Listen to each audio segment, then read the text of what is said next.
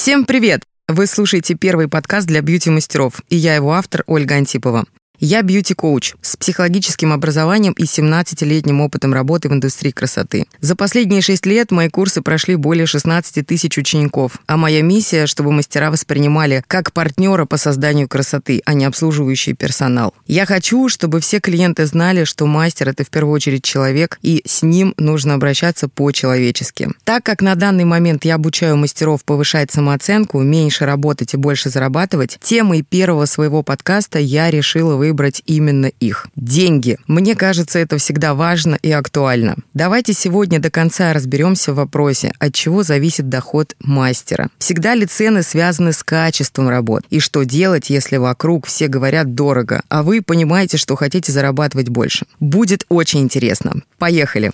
Хочешь полную запись, чтобы клиенты приходили сами Представь, это реально Бьюти-коуч откроет все тайны Как продавать Работать в радость, а не выгорать Для твоей мечты лишь пара шагов. Это первый подкаст для бьюти-мастеров как я уже однажды говорила в интервью, мы часто сталкиваемся с большим количеством низкоквалифицированных, но высокомотивированных мастеров. Тех самых, которые портят клиентам исходник, не умеют выстраивать стратегию общения с ними, демпингуют и делают прочие, не самые приятные вещи. Вообще, мне кажется, что определение своего уровня цен – это вопрос этики. Если мастер может косячить и делать фигню, брать за это большие деньги и с этим жить, значит, у него завышенная самооценка. И это не норма норма. Такие в кавычках специалисты – это просто вредоносные паразиты на теле нашей индустрии. Однако не так страшно то, что есть такие мастера, как противоположная сторона вопроса. Это настоящие эксперты с хорошими работами, которые берут копейки и не могут выстроить правильную коммуникацию с клиентами. Через меня проходят тысячи мастеров, которые посадили клиентов себе на шею. Позволяют нарушать свои границы и боятся повышать цены, хотя давным-давно пора. Некоторые из них пытаются сделать хоть что-то и поднимают прайс на 100 или 200 рублей, но от этого становится только хуже. Клиенты начинают возмущаться, а мастера из-за низкой самооценки сразу же идут на поводу и начинают делать скидки и вообще возвращают прежние цены. Если вы чувствуете, что зарабатываете меньше, чем хотели бы, или боитесь поднять стоимость своих услуг, услуг, не скупайте курсы, на которых учат делать прайс. Вот придете вы, вам скажут, как оформить эти цены в актуальных сторис или как сделать тарифы по пакетам, а толку-то? Толку от этого всего, если у вас нет внутреннего стержня, если вы не понимаете, как написать клиентам так, чтобы никто из них даже не подумал сказать в ответ на новость о повышении цен какую-то гадость. Думать нужно головой. И не забывать, что вы сначала человек, а только потом мастер. И ваша психика не железная. И нужно заниматься ей ровно столько же, сколько техникой и вашим мастерством. То есть, если отвечать на вопрос, от чего же все-таки должен зависеть ваш доход, то я бы остановилась посередине, на балансе между самооценкой и мастерством. Нельзя ходить в короне и брать большие деньги за некачественную процедуру, но и наоборот, позволять вытирать об себя ноги и не ценить себя до такой степени, как многие из мастеров, это неправильно. Вы ходите на работу, чтобы получать от нее удовольствие и деньги, а не чтобы заниматься благотворительностью в сторону сторону клиентов. Цените себя и работайте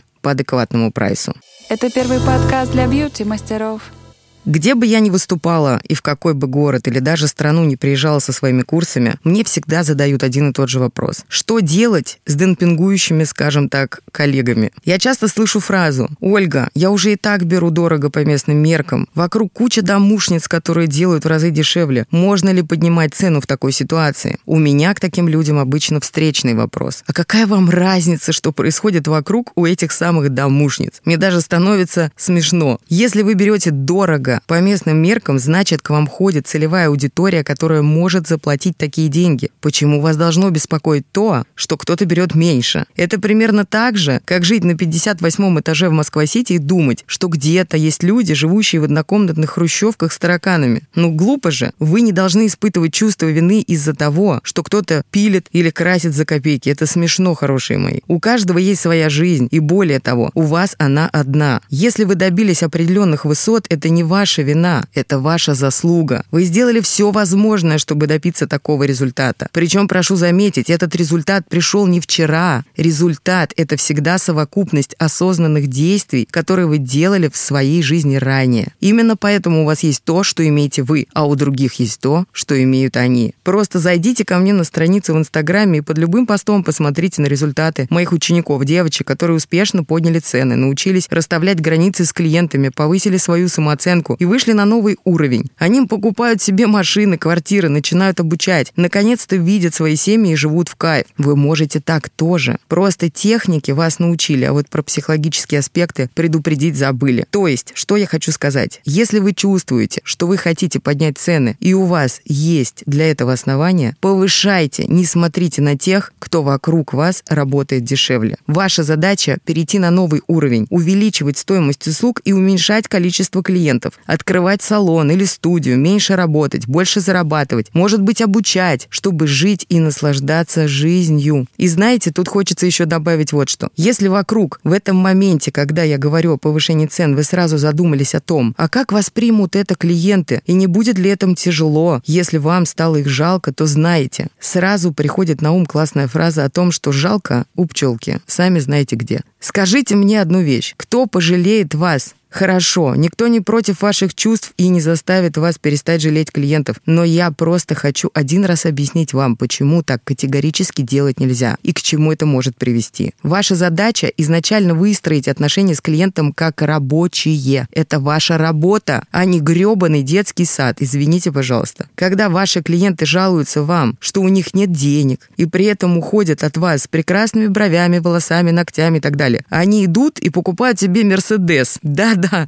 новые машины, квартиры, классные вещи, они ездят в отпуск. В отличие от вас, водят детей в частные школы и садики, могут позволить себе йогу, спортзал, массаж, бассейн, все что угодно. Но при этом Первый раз почуяв кровь, они как акулы больше никогда от вас не отстанут. Они поймут, что если первый раз вы вошли в их положение и сделали скидку, то вы будете делать так всегда. Вот так вот, на берегу, сделав большой промах, вы даете человеку возможность понять, что здесь он может играть по своим правилам и становитесь жертвой манипуляций. Они понимают, что вы будете их жалеть и что они нащупали вашу болевую точку. А вы что? А вы хлопаете ушами и жалеете их, конечно. Вот только один вопрос. Все то, что я перечислила выше, машины, отдых, классное образование детям, классное медицинское обслуживание, это все у вас есть? У вас это уже есть? Так почему у вас до сих пор этого нет, а у тех, кого вы жалеете, есть? Это вам так на подумать. Как надумаете, напишите мне свои выводы в директ. Ссылка на страницу есть в описании подкаста. Когда вы это выскажете кому-то, вы лучше запомните, почему больше нельзя никого жалеть. Возможно, если вы не знаете меня и мою историю, вам сейчас может показаться, что я какой-то злобный бьюти-мастер в прошлом, или что меня сильно обидел какой-то клиент, но нет, это не так. Еще будучи мастером и даже не инструктором, я достигла многого. И у меня были те же самые Мерседесы, о которых я говорю, своя квартира, отдых в Европе и Америке. Но я прошла весь этот путь и прекрасно понимаю, что чувствует бьюти-мастер на каждом этапе этого пути. Я начинала в 2005 году со смешных 80 рублей за маникюр без покрытия. Чтобы вы понимали, на уровень нынешних цен с учетом изменений курса доллара и инфляции, это около 300 рублей. Вы понимаете, да, какие-то копейки, что даже вспоминать страшно, учитывая то, что за свое обучение я тогда отдавала 60 тысяч, который одалживала у соседей и писала расписки, потому что осталась одна с маленькой дочкой, и мне нужно было чем-то зарабатывать на жизнь. Только вот даже тогда на эти низкие цены люди из моего окружения говорили, что это очень дорого и что ко мне никто не придет. В итоге я устроилась в салон сразу же после базовых курсов и набрала клиентскую базу за два месяца. И люди все-таки пошли. Кстати, когда я заканчивала карьеру мастера и полностью уходила от клиентов в преподавание, мой ценник был уже 6 тысяч рублей за маникюр с покрытием. Это был 2000 2015 год, то есть если на уровень нынешних цен, то это где-то около 8,5. И это было нормально для моих клиентов. Просто пришел момент, когда я переросла даже эту цену и захотела идти дальше. Я ушла в инструкторство, я ушла преподавать. То есть, понимаете, если вы, к примеру, не мастер и слушаете мой подкаст, вы действительно можете думать, что во мне говорит какая-то обида, или я просто защищаю мастеров. Но так оно и есть. Я действительно защищала, защищаю, буду защищать хороших, адекватных обратных мастеров, кто работает на совесть, потому что я их понимаю. Понять мастера может только мастер, к сожалению, причем тот, кто сам прошел весь этот тяжкий путь, работал 24 на 7, не видел свою семью, заработал себе аллергию, почувствовал на себе все поведенческие ошибки в работе с клиентами, предательство, больную спину, глаза, руки и прочее. С виду может казаться, что в этой сфере все красиво. Классные салоны, красивые люди, музыка, вежливые администраторы, чай, кофе, все радостные. В общем, мир да любовь. Вот только никто видит изнанки. Это адская работа, которая сильно выматывает. Вызывает зависимость, убивает здоровье. Конечно, многие настолько любят свое дело, что долгое время не видят обратной стороны медали. Но когда они это замечают и понимают, что годы их жизни потрачены на клиентов, которые через пару месяцев не вспомнят даже их имя, наступает ужасный момент осознания. Мечты разбиваются, нет энергии и вдохновения для творчества. Хочется сменить профессию, уйти отсюда и больше никогда не брать в руки свой инструмент. Но это можно предотвратить, если зарабатывать достойно и иметь время на то, чтобы их тратить. Вам нужен достойный прайс, чтобы сбалансировать то количество сил и энергии, которые вы тратите на свою работу, и то, что вы от нее получаете. В общем, вывод из этого всего такой. Думать надо головой, повторюсь. Несмотря на то, что часто в бьюти-сферу идут как раз ради того, чтобы меньше думать и больше работать руками, в реальности все оказывается совсем наоборот. Бьюти — это бизнес, и если уметь с ним правильно работать, то очень выгодный бизнес, поверьте моему 17-летнему опыту.